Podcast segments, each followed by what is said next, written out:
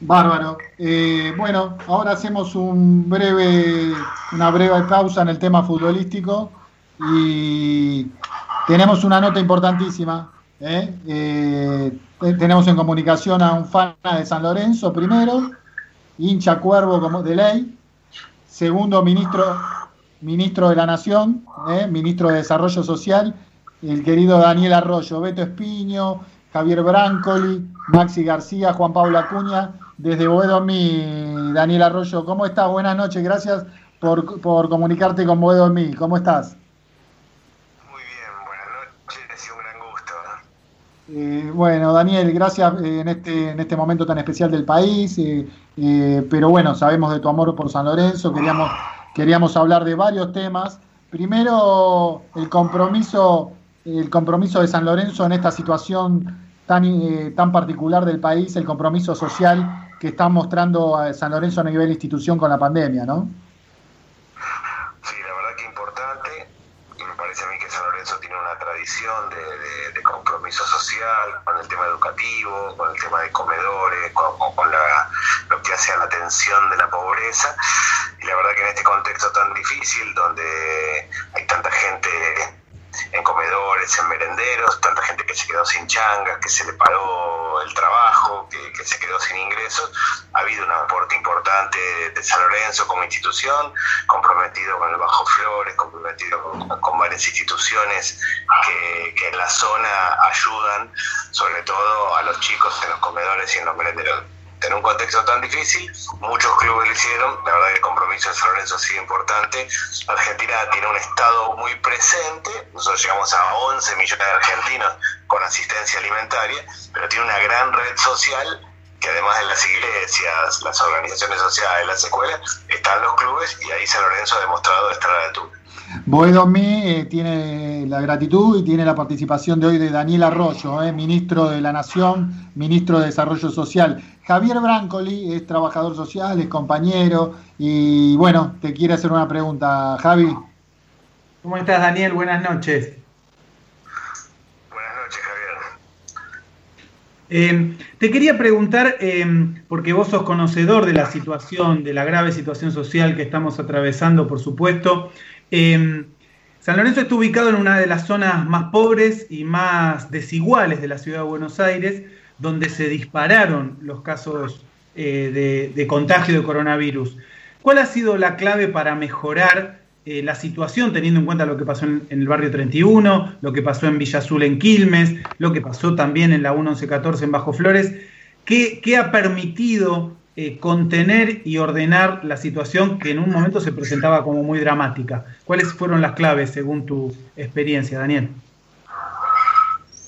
Primero lo que está claro es que la Argentina tiene que resolver el problema de los 4.000 barrios donde viven 4 millones de argentinos hacinados, sin agua y sin servicios básicos. Y algo que quedó demostrado es que la pandemia, el virus circula mucho más rápido donde hay hacinamiento, donde hay mucha gente en poco espacio, donde no hay agua, no hay servicios básicos, y que pasada la pandemia, uno de los ejes centrales para mí, una reforma estructural que necesitamos, es urbanizar los 4.000 barrios populares que tiene Argentina, los 4.000 villas, barrios y asentamientos.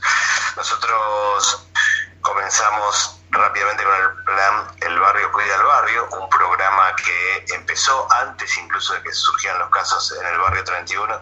Lo que poníamos era un gaseo en la puerta de entrada de los barrios, hacíamos todo el tema del alcohol en gel, la bandina, íbamos casa por casa, detectábamos los problemas alimentarios, pero también nos encontramos con mucho problema de violencia de género. Y junto con eso empezó a trabajarse el plan detectar, empezar a detectar los casos y hacer el aislamiento dentro de la casa eventualmente, en los lugares dentro del barrio, en muchos casos la iglesia, el club fue el centro de aislamiento, o el hospital o el centro de salud cuando corresponde. Yo creo que se pudo trabajar bien en el sentido de que se trabajó rápidamente con los barrios populares, sobre todo detectando casos, identificando situaciones críticas, lo llaman los contactos estrechos, y buscando el aislamiento, y se ha cumplido muy bien porque en realidad la sociedad, la, gente, los barrios, ha cumplido muy bien, en un contexto tan difícil de tanto hacinamiento, ha cumplido muy bien el esquema de la cuarentena. Hemos tenido situaciones muy críticas en, Villa Azul, claramente, en el barrio San Jorge, en Tigre.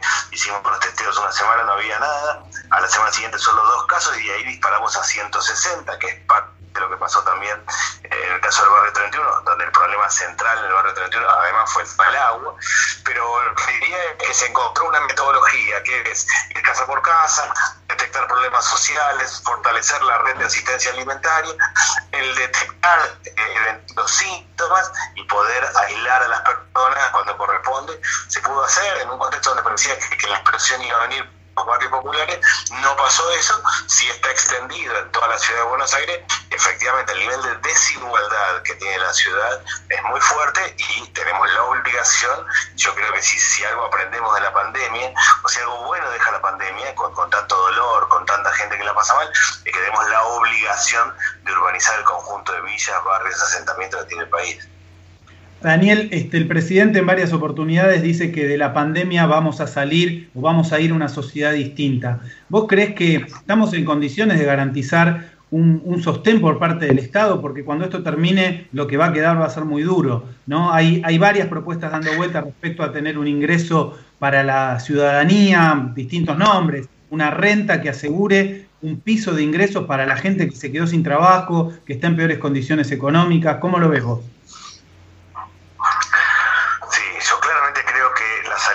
Social tiene tres patas. El trabajo, renta básica para mucha gente que se queda sin ingreso en Argentina y la urbanización de los 4.000 barrios populares. El tema de la renta básica, de la renta básica universal, del ingreso básico universal, es un debate en el mundo, es una recomendación de Naciones Unidas, es una recomendación de CEPAL. Se ha empezado a hacer de alguna manera en algunos países europeos como España. En Europa el problema central es eh, los ingresos. Nosotros tenemos un problema de ingresos, pero tenemos un problema de trabajo tenemos un problema de falta de acceso a los servicios básicos, que una parte de la población vive más parecido al siglo XIX que al siglo XXI, con falta de servicios, sin condiciones realmente muy precarias de hacinamiento.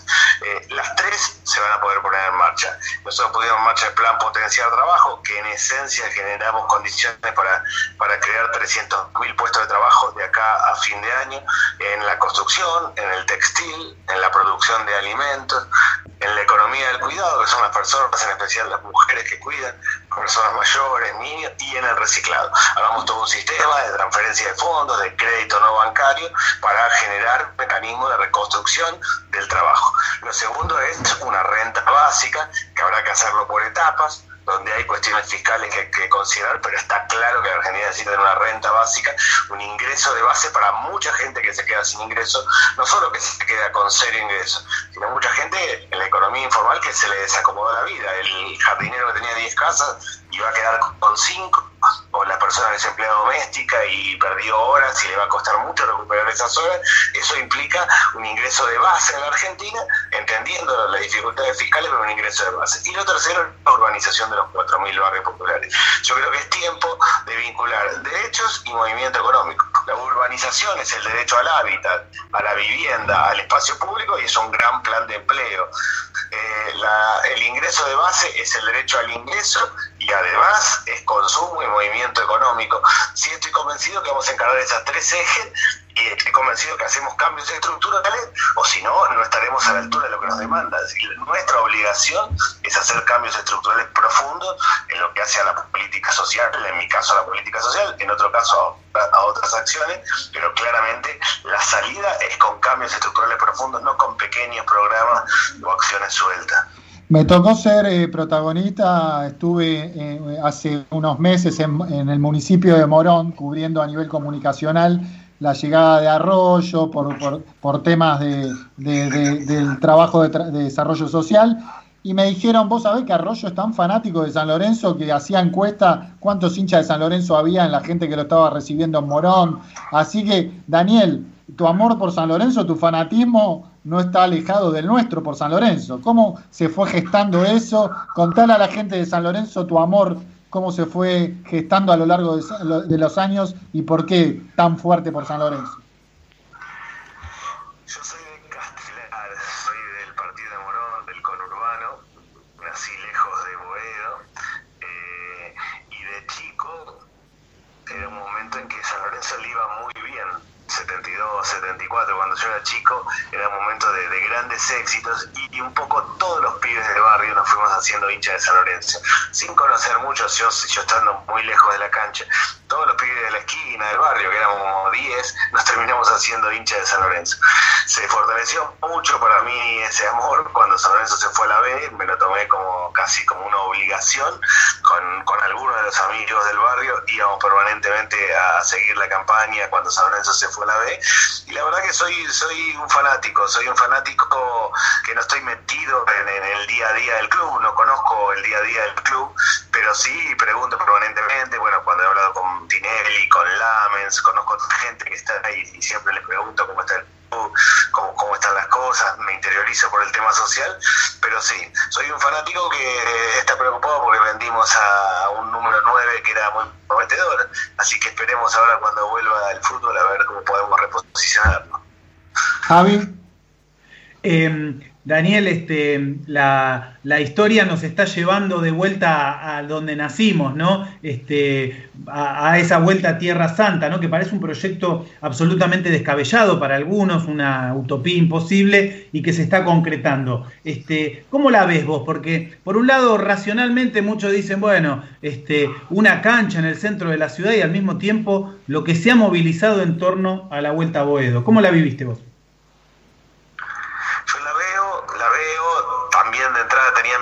decir, bueno, qué raro. De hecho, a mí me, escribían a veces vecinos del barrio diciéndome, eh, mira que esto es un problema porque nosotros tenemos las casas en estas condiciones, nos va a cambiar el barrio. Pero la verdad es que la veo y, y veo que fue avanzando y veo que efectivamente en un contexto difícil donde seguramente económicamente tiene su complicación, se va a poder hacer. Claro que San Lorenzo es del Boedo, está claro que tenemos la cancha en, en un lugar espectacular de la ciudad, creo que sería la cancha de vuelta mejor ubicada de toda la ciudad de Buenos Aires en términos de acceso, de facilidades para, para cualquiera que pueda ir. Me imagino también a la selección jugando en esa cancha. Creo que sí, creo que sí, por supuesto que seguramente lo económico no es tan fácil en este momento, es un momento muy complicado a nivel mundial economía argentina está en una caída muy profunda, pero me parecía algo que no era posible y me fui enganchando, fui conversando con varias personas, Daniel Filmus, que también eh, siempre he hablado con él, él, también se fue entusiasmando y me contaba, lo veo, lo veo, entiendo que será un proceso más largo del que imaginaba, pero lo veo, lo veo a San Lorenzo y lo veo a la selección jugando en el nuevo gasómetro o en el gasómetro que vamos a tener. Y aparte Daniel, estamos con Daniel Arroyo, eh, ministro de Desarrollo Social San Lorenzo, eh, el planteo es ofrecerle al barrio toda una estructura también a nivel deportivo, pero a nivel educativo, a nivel social, con, con escuelas, eso es muy importante. Sí, sí, eso he hablado varias veces y para mí eso además eh, creo específicamente que toda la propuesta educativa está bien elaborada y, es un compromiso que, que se ha cumplido y que objetivamente tiene que ver con eso, con ayudar mucho al barrio en lo social, pero sobre todo en lo educativo donde hace falta tanto. Veo, veo, veo la posibilidad real de que San Lorenzo vuelva a Boedo, me parece que es un club que se ha transformado en un club social importante, de compromiso social importante, y que todos los que somos fanáticos, está claro que este, sería un sueño. Tener el estadio ahí estadio. Yo he estado en ese estadio varias veces con los tablones de madera. Sería, sería un absoluto sueño que creo yo se va a dar. No me, no me parece que se dé en inmediato ya porque la situación económica está muy complicada, pero sí estoy convencido que se va a dar. Daniel, eh, un momento triste y un momento alegre en tu vida como hincha de San Lorenzo. Momento triste cuando se fue a la B, el partido Junior, momento triste realmente no, no, no podía creer y tenía amigos además que, que era para nosotros era como no, podía pasar, no se podía ir, no, no podía un grande irse a la B, no eh, era algo que no podía no podía imaginar, verdaderamente no podía imaginar. Lo seguí con mucho entusiasmo durante toda la B, pero la verdad es que era algo que pasó lo que no podía pasar y aparte todos me acuerdo que decían en ese momento no, no podía ser, ningún grande se va a ir, ¿no? Y se fue. Y un momento muy alegre que estuve en la final de la Copa Libertadores. Cuando ganamos la Copa Libertadores estuve en la cancha, eso me lo recuerdo. Me abracé con un montón de gente que ni conocía ahí, hinchas, cuero. Ese momento muy alegre, de verdad, porque también parecía que nunca íbamos a ganar la Copa y efectivamente se dio. Qué, qué hincha especial, ¿no? El de San Lorenzo, porque te hablan todos los hinchas y se sienten especiales, sus camisetas son, son importantes todas, pero el hincha de San Lorenzo tiene esa particularidad que fue en la B el que más lo siguió, fue el que estuvo por los, todos los estadios cuando eh, peregrinó por diferentes canchas. Es un público, una hinchada especial, Daniel. No, muy comprometida, además de, eh, la verdad que muy comprometida. Yo, yo mi, mi, mi, amor absoluto se terminó de consolidar estando en la B. Nosotros sentíamos con, amigos del barrio que era la obligación, teníamos que estar y teníamos que estar y teníamos que ir. Eh, tratamos de conseguir la plata para poder eh, ir en tren, ir a, cada estadio cuando jugaba en Vélez, cuando jugaba en Ferro, en distintos lugares. Eh, era Incluso yo nací en Morón y me impactó cuando San Lorenzo jugó con Deportivo Morón en la B, porque siempre lo veía como categoría distinta. Yo era de San Lorenzo y tenía como un segundo equipo Morón y entendía que nunca este, una cosa tenía que ver con la otra. Y me recuerdo hasta el día de hoy que me, impactaba ver que estábamos jugando contra Deportivo Morón, eh, lo que yo entendía que era casi imposible, pero es, un, eh, es una hinchada fiel, es una hinchada fiel, es una hinchada que le pone el cuerpo, es una hinchada realmente, el hincha de San Lorenzo me parece que tiene, tiene un compromiso de, verdad militante de la diaria, también eso creo que se ha hecho también un club más social. Eso a mí me, la verdad que me gusta mucho también. Lo veía en su momento como solo club de fútbol y no mucho más en el medio de la crisis. Se transformó también en un club con identidad social y eso es un valor importante. Daniel, nombrame tres jugadores eh, que hayas visto vos tres o, cinco, los que quieras, los que te hayan más eh, llegado al corazón, que hayan eh, vestido la casaca de San Lorenzo.